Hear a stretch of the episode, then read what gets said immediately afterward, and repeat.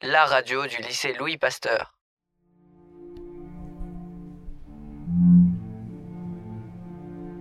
Cette photo est pour moi une photo très importante.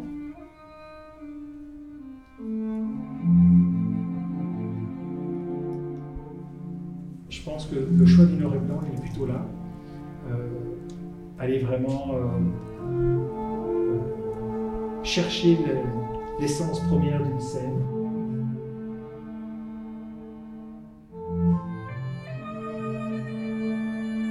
Il y a des moments où on m'a demandé de ne pas photographier, parce que c'est une chose trop, trop, trop compliquée à voir, c'est une chose, mais en tout cas à montrer.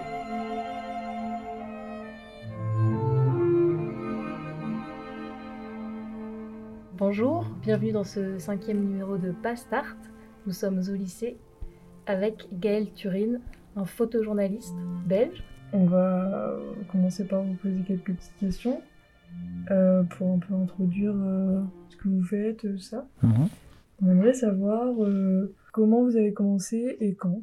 Euh, bonjour d'abord. Alors j'ai commencé euh, à être photographe. Je pense que j'ai décidé de devenir photographe quand je suis rentré des îles Comores où j'ai habité avec mes parents. Donc j'avais 10 ans. Et puis euh, j'ai mis ça de côté, bah, le temps de l'enfance, l'adolescence, euh, un premier choix d'études vers les Sciences Po, et puis finalement revenir à la photo. Et donc euh, fin- finalement, euh, la chose s'est imposée euh, très vite et, euh, et j'ai fait des études à Bruxelles dans une école, des études qui ont duré trois ans pour étudier la photographie documentaire.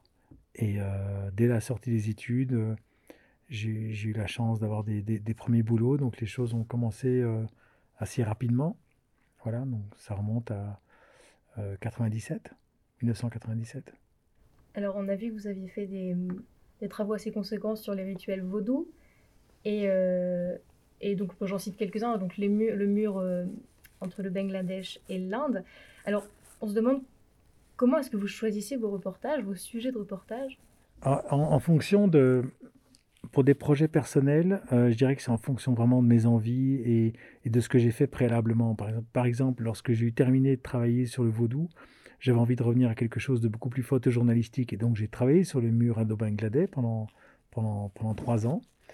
Euh, et puis, par exemple, après avoir travaillé sur le mur indo-bangladais, j'ai eu envie justement de repartir sur autre chose, euh, sur un autre travail personnel qui ne soit pas photojournalistique, mais qui soit encore différent de ce que j'avais fait sur le vaudou.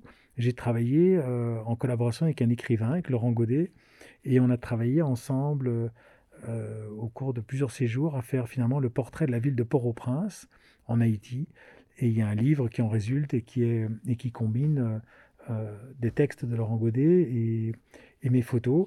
Et là, c'est c'est pas un travail photojournalistique, c'est plutôt, je dirais, un travail visuellement de type impressionniste, c'est-à-dire que c'est un travail qui, qui est plutôt attentif aux atmosphères et aux ambiances de Port-au-Prince, où on joue sur les, sur les lumières, sur les matières, euh, sur, où on est finalement qui permettent de, de, de révéler un peu l'âme de, de, l'âme de Port-au-Prince, euh, où il y a cette lumière de la Caraïbe, euh, cette histoire de la Caraïbe, et, et voilà, c'est tout ça sur lequel on a essayé de travailler.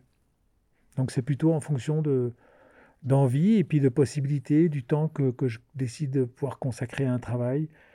Il se fait que quand j'ai décidé de travailler sur le mur, sur Port-au-Prince, c'est une, époque, euh, enfin c'est un moment où euh, je coordonnais un cycle de formation pour jeunes photographes haïtiens. Et donc je savais que sur une période de trois ans, j'allais y faire au minimum six à huit séjours. Et donc, euh, au cours de chacun de ces séjours, la journée, je donnais cours à ces jeunes haïtiens. Et parallèlement à ça, je réalisais doucement mais sûrement mon travail personnel sur Port-au-Prince en collaborant avec Laurent Godet. Donc, il y avait aussi une histoire d'opportunité. Et au niveau des voyages, euh, vous passez euh, combien de temps à peu près euh, par voyage Ah, ça dépend, oui, ça, ça- ça dépend vraiment des projets. Euh, en Haïti, il m'arrivait de faire des séjours de un mois, euh, alors que sur le mur et la peur, donc le travail sur le mur entre l'Inde et le Bangladesh, c'est- c'est 15 jours maximum. Mais 15 jours maximum parce que, vu les conditions de travail et, et tout ce que ça générait comme complications physiques et psychologiques, euh, au, bout de 15, au bout de 15 jours, j'étais complètement rincé d'une certaine manière. Je n'aurais pas pu faire un jour de plus. Et, euh, puis je préférais faire plusieurs séjours que qu'un seul long séjour de chacun des, de chacun des côtés de la frontière parce que ce que je faisais là-bas était assez risqué, était totalement interdit. Et donc, euh, pour me mettre à l'abri moi, mais aussi pour sauver la matière que j'avais photographiée, je préférais euh, ne pas rester trop longtemps sur le terrain, par exemple. Vous avez travaillé sur des sujets un petit peu délicats, euh, des terrains un peu incertains. Est-ce que vous pensez que les, les photos suffisent à illustrer la complexité d'une réalité? Et est-ce que vous avez déjà ressenti l'envie, le besoin d'utiliser le, moyen de la vidéo? Mmh. euh, Est-ce que je crois que la photo est suffisante? Certainement pas. Est-ce que je crois que ces séries de photos vont changer euh, la face du monde et même le cours de l'histoire de ces populations qui vivent autour du mur? Absolument pas non plus. Mais ce n'est pas une raison suffisante que pour s'arrêter de les faire. C'est-à-dire qu'il faut évidemment... Euh, je considère qu'il faudra toujours quelle que soit l'efficacité ou le manque d'efficacité de ces photos et de l'impact sur le public, l'impact sur le public, elle existe. Ça, j'y crois profondément. L'impact sur les politiques, c'est tout autre chose. Et là, effectivement, je ne me fais aucune illusion. Mais euh, finalement, euh, toute cette partie plus politique, presque de l'ordre du plaidoyer politique que devrait, pouvoir opérer ce type de, travail, euh, c'est une chose. Il faut être très humble par rapport à ça parce que ça ne fonctionne pas. Ça se saurait si on savait que les, photos réalisées depuis, des années et des années sur une même thématique, par exemple celle des, migrants, ici dans le nord de la France, si tout, tout ce qui avait été fait sur, euh, sur la jungle de Calais avait pu changer le cours des choses, ça ferait 20 ans qu'il n'y aurait plus de jungle à Calais, et en fait elle continue d'exister, et encore aujourd'hui elle va renaître, etc. Donc on sait qu'il y a une, une un mépris du politique par rapport à toutes, toutes ces dimensions documentaires, euh, en tout cas qui ne les écoute pas, qui ne les regarde pas. Par contre, le public les écoute et les regarde, et, finalement, nous, on s'adresse d'abord au public. Après, si euh, c'est sûr que quand un grand magazine publie une série de photos, ça peut peut-être faire un peu plus d'effet que si le photographe euh, expose ça dans une petite galerie de quartier. Bien sûr. Vous savez, le photographe, il, travaille, il produit son, son travail, et puis à un moment, il va falloir qu'il passe par des intermédiaires pour que ce travail soit transmis au public. Et en fonction de cet intermédiaire, que ce soit un éditeur, de livres, un, directeur de musée, mais surtout un rédacteur en chef de magazine, la série aura plus ou moins d'impact, sera plus ou moins vue, plus ou moins considérée. Donc le, le, photographe euh, est attentif à ça aussi. C'est-à-dire qu'il y a tout ce que lui produit, là où il a de la maîtrise de ce qu'il fait, et puis il y a tout ce, que, tout ce qui lui échappe, c'est-à-dire euh, la manière dont le travail va être montré par l'un ou par l'autre.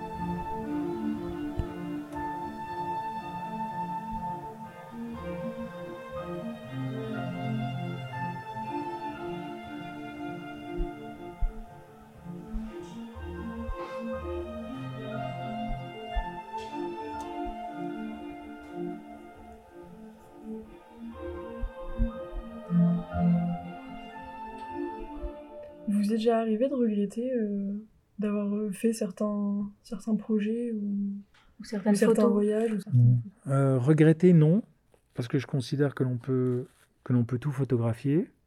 Là où il faut être très vigilant, c'est ce que l'on décide de montrer par après. Du mur et la peur, il y a des photos que je ne peux pas montrer. qu'elles vont générer plus de rejets parce que trop dures, par exemple. Ou je considère que ça, ça, elles n'ont pas leur place dans une série comme celle-là. Euh, donc il y a, un moment où le photographe doit, aussi euh, avoir un, un, vrai positionnement sur le type de photo qu'il sélectionne parmi son matériel brut. Parce que finalement, le public n'a accès qu'à ces photos-là, celles qui vont lui être montrées, pas aux 99% des photos qui ne seront jamais montrées. Parce que c'est ça la réalité. Hein. On, fait, on fait énormément de, de bonnes, moyennes ou mauvaises photos pour quelques très bonnes, et ce sont ces très bonnes-là qui sont, qui sont montrées, qui racontent, qui racontent l'histoire et qui sont bien construites. Mais regretter d'avoir fait des photos, non, pas réellement. Il y a des choses dont je me serais bien passé, mais qui font partie du parcours d'un photographe, qui font partie du, qui accompagnent le choix du métier que j'ai décidé de faire. J'aurais pu aussi très bien devenir photographe documentaire et de, ne faire que des projets de voyage. Mais ce que je fais là euh, n'est pas que du voyage, évidemment, ça, va plus loin que ça vu, les destinations choisies, vu les thématiques sur lesquelles euh, je travaille. Il y a des scènes, il y a des moments qui vont m'accompagner jusqu'à la fin de mes jours. Euh, voilà, c'est comme ça. Mais, mais ce qui compte, c'est que pour moi, ce qui était important, et c'est ce que je me rappelle à moi-même, c'est que si je me suis retrouvé à cet endroit-là, à ce moment-là, à faire ces photos-là, ou parfois être pas capable de faire des photos de ce que je voyais, c'est le fruit d'une, d'abord d'un choix. Je ne suis pas victime, hein. Je fais le choix d'aller là-bas. Euh, deuxièmement, euh, je suis là et j'ai un rôle comme photographe. Je ne suis pas là en juste, juste en spectateur ou en touriste. Et puis, euh, et puis on espère qu'à un moment, ces photos serviront à quelque chose. Il y a cette espèce d'utopie euh, auquel on, auquel on s'accroche encore un peu. Donc ça fait sens d'être là. C'est pour ça que je me dis que, ouais, voilà, ça fait partie du, chemin, mais je ne le regrette pas. Est-ce que vous avez des anecdotes, du coup, pour sortir de la photo qu'on voit, mais retourner dans le voyage, des anecdotes positives ou négatives de rencontres, d'événements vécus J'en ai des milliers. J'en ai des milliers, mais c'est la raison pour laquelle j'ai fait ce, ce, ce, le choix de faire ce métier. La photo en tant que telle, oui, j'aime le médium, il me fait jubiler, il m'excite, il me, il me passionne, il, il m'exalte, mais, mais, mais en fait, la, la, vraie, la vraie raison, c'est les moments sur le terrain, c'est les rencontres. Et quand je dis sur le terrain, ça peut être chez moi à Bruxelles. Moi, avec le confinement, je suis amené à beaucoup travailler à Bruxelles. J'ai, découvert des choses absolument hallucinantes. J'ai fait des rencontres extraordinaires, quoi, mais qui, qui, valent largement ou même dépassent pas mal de rencontres que je considérais exceptionnelles que j'ai pu faire au bout du monde. Ce sont ces moments-là, c'est, c'est avoir la chance d'être au contact de certaines situations, d'avoir la chance de rencontrer des gens, mais que jamais je n'aurais rencontré si je n'avais pas été photographe ou que je ne m'étais pas retrouvé dans tel contexte. Mais ça, j'en ai des, mais des centaines, tellement c'est, tellement c'est, parce que par, par voyage ou par séjour. Alors évidemment, il y a des séjours plus riches que d'autres en rencontre, mais globalement, il y a toujours des moments où c'est. Et parfois, les rencontres, c'est une rencontre de l'ordre de l'observation. Hein. Une rencontre, c'est humain, on se parle un peu comme on fait là, etc on a du ressenti euh, sur qui est l'autre, euh, on va un peu tâtonner. Euh, mais une, rencontre, ça peut être aussi juste le fruit d'une simple observation d'une scène où on a pris le temps de vraiment bien observer quelqu'un. Un vendeur de rue, on s'assied, on se pose contre un mur et on le regarde pendant une heure. C'est aussi une forme de rencontre. Puis je rentre à l'hôtel le soir, je dis, mais quel cirque ce gars-là Mais quel cirque, quoi mais mais c'est hallucinant. Et lui, il fait ça tous les jours de, tous les jours de sa vie, du matin au soir. Et moi, j'ai juste observé une heure. Quoi. Il, m'a estomaqué. Quoi. Donc voilà, c'est aussi une autre forme de rencontre. C'est juste être témoin de certaines choses. Mais comme disait Elie Wiesel, le témoin d'un témoin devient lui-même témoin. Et si on a l'occasion de faire des photos, bah alors du coup, hop, cette photo devient juste euh, un document qui a documenté une certaine scène ou un certain endroit ou une certaine personne. Et puis hop, cette photo est transmise. Et bah, c'est un peu, euh, un peu du un peu l'équilibration, là, mais c'est parce que ça fait partie de la démarche. Vous avez des sources d'inspiration Des sources d'inspiration Alors là, on est au CDI, et j'ai vu un rayon photo là derrière. Et là, je peux vous dire qu'il y a quelques photographes qui sont de véritables sources d'inspiration. Mais par exemple, euh, il n'y a pas que les photographes. Quand, quand je préparais le travail euh, en bas la ville, qui est le travail, euh, qui est ce livre que j'ai consacré à la ville de Port-au-Prince, donc qui mêle des textes de Laurent Godet et mes photos les livres de Laurent, je les ai disséqués dans tous les sens, je les connais, c'est bon. Euh, et il y a, il se fait qu'en Haïti, il y a une, une, une, de, de, très grands écrivains, qui sont d'ailleurs tous édités dans les grandes maisons d'édition françaises, que ce soit Grasset, Gallimard, Actes Sud, euh, etc. Et qui en plus remportent des, prix très prestigieux, et tant mieux. Euh, et ce sont souvent, la plupart de ces romanciers haïtiens, localisent leur euh, romans dans la ville de Port-au-Prince, ou en tout cas toujours en Haïti. Et ils en parlent excessivement bien. Et donc, par exemple, pour, pour travailler, pour apprendre à travailler avec un écrivain, ce qui est très différent que de travailler avec un journaliste, parce que son rapport au réel, son rapport au temps n'est pas du tout le même qu'un journaliste qui est toujours pressé. L'écrivain, il n'est pas pressé. Il s'imprègne comme une éponge, et puis après, il déverse ça sur papier. Quoi à côté de moi qui imagine dans tous les sens avec mon appareil photo. Lui, il était d'une zénitude totale, quoi, Laurent Godet. Non, mais c'est vrai, il y avait un contraste assez saisissant. Et c'est en fait au gré des séjours où j'ai appris, où j'ai presque déprogrammé quelque chose pour me mettre dans le rythme de Laurent et pour qu'on forme un vrai binôme où on soit sur la même longueur d'onde. Eh bien, pour m'imprégner de ce qu'est, qu'est Port-au-Prince, j'ai lu énormément de romans écrits par des romans haïtiens, des romanciers haïtiens. Parce que la couleur, l'épaisseur, la densité, l'âme de cette ville, elle, elle occupe profondément les pages de tous ces romans haïtiens. Et donc, du coup, j'ai beaucoup appris sur Port-au-Prince en lisant, en lisant ces romans. Voilà une source d'inspiration pour un travail en particulier, par exemple. Autre que des photographes. Et avoir des titres de romans ou des noms de photographes C'est possible là? Là, comme ça? Ouais. Ah, bah, écoutez, euh, le- les romans haïtiens, vous pouvez lire les, les, romans de, de Yannick Lins. Euh, vous pouvez lire les romans euh, de Dany Laferrière. Vous pouvez lire les romans de Lionel Trouillot, pour reprendre, on va dire, les trois plus connus, mais il y en a bien d'autres encore. Et, et puis des photographes, mais là, je ne sais même pas par où, par où commencer. Il y a les photographes français, américains, européens, asiatiques. euh, là, il y, en a, il y en a trop, là. D'accord. Il y en a beaucoup.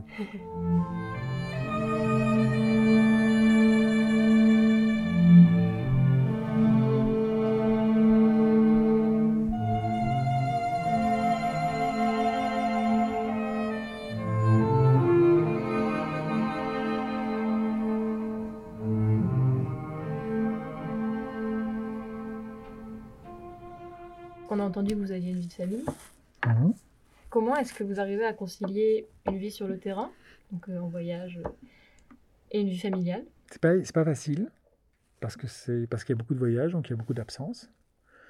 Euh, maintenant, c'est quelque chose qui, qui existait dans ma vie avant même que je rencontre la personne avec qui je vis, qui est devenue la maman de mes enfants. Donc, c'est pas quelque chose de nouveau, mais néanmoins, c'est chaque fois quelque chose qui s'organise. Euh, donc, la prise en charge des enfants quand je suis pas là, c'est voilà, c'est un véritable travail. Euh, bah, c'est déjà un travail tout au long de l'année, mais quand il y en a un, des- deux parents qui n'est pas là, c'est triple charge. Heureusement, c'est que c'est Virginie, puisque je avec Virginie. Virginie est quelqu'un qui euh, qui a travaillé dans l'humanitaire. D'ailleurs, c'est comme ça que je l'ai rencontré. On s'est rencontrés pendant la crise du Darfour, qui est une guerre qui a touché une partie du Soudan en 2000 en 2004. Moi, j'étais envoyé là pour un magazine, et puis elle travaille pour Médecins sans frontières. C'est un peu le cliché du photographe qui rencontre une infirmière. Je suis en plein dedans. Sauf qu'elle n'était pas infirmière, elle travaillait comme. Elle est juriste à la base, et puis, euh, euh, et, puis elle a eu envie de faire une pause, et donc euh, elle est partie pendant deux ans pour MSF. Elle a fait plein de missions. Et elle s'occupait de, la gestion, parce qu'elle a des capacités de gestion, de coordination, de stru- structure, etc. D'une mission où on peut avoir cinq expats, mais il peut y avoir, il peut y avoir 25 expatriés aussi. Et donc, je l'ai rencontrée euh, dans ce contexte-là, ce qui fait que elle-même est quelqu'un qui a, qui a quand même beaucoup voyagé. Et donc, ça, ça facilite les choses, ça génère une certaine compréhension par rapport au métier. Là où ça peut devenir plus compliqué, c'est quand je réalise un travail comme le mur et la peur, Mm. où là, je pense qu'elle prend bien conscience des, des risques qui sont encourus. Euh, quand je pars en... J'étais plusieurs fois en Palestine ces dernières années. Quand je pars en Palestine, elle n'est pas spécialement rassurée non plus. Euh, quand je vais à Port-au-Prince, Port-au-Prince et Haïti, c'est pas du tout un, une, ce sont des régions très très compliquées, très violentes, donc c'est difficile, compliqué aussi.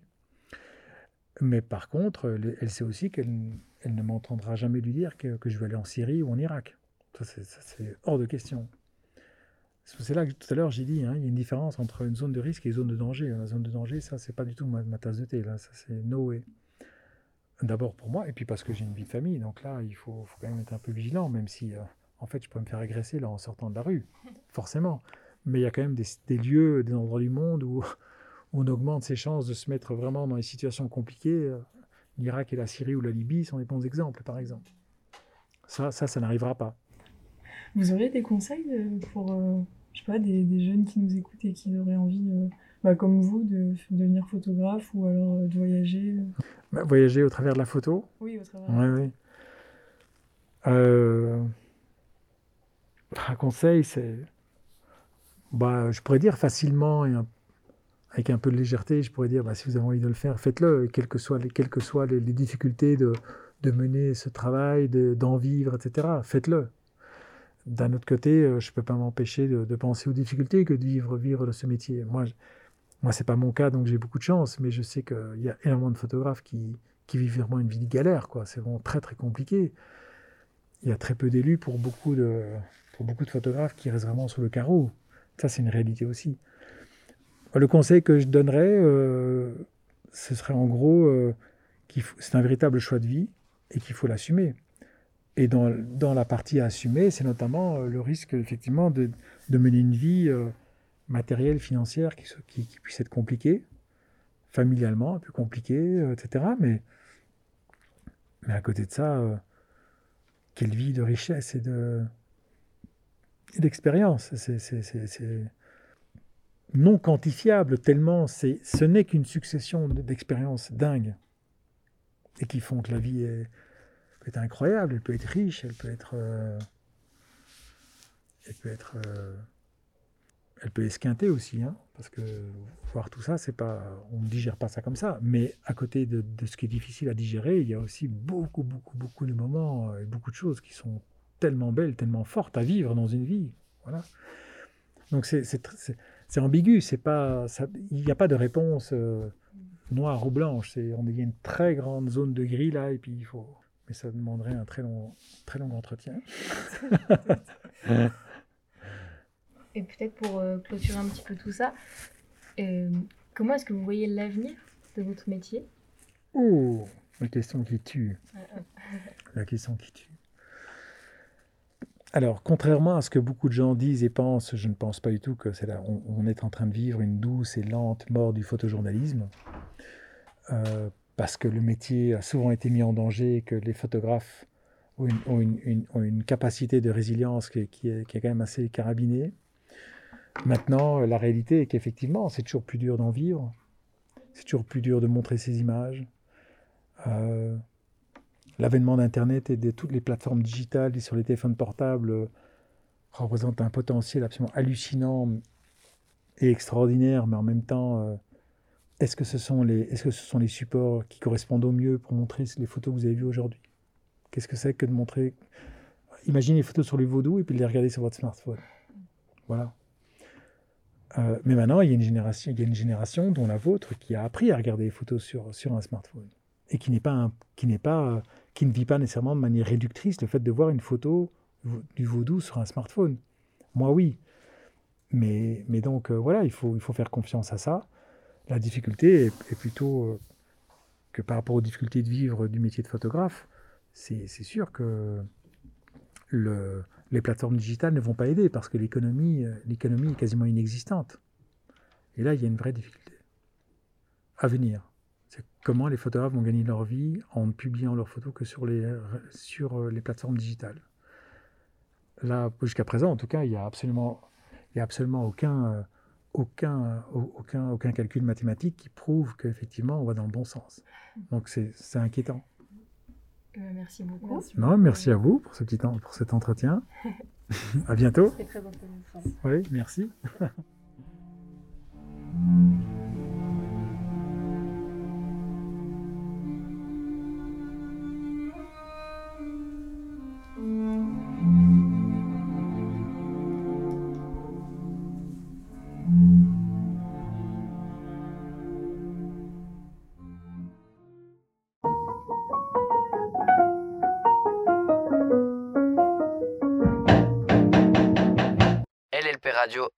radio du lycée Louis Pasteur.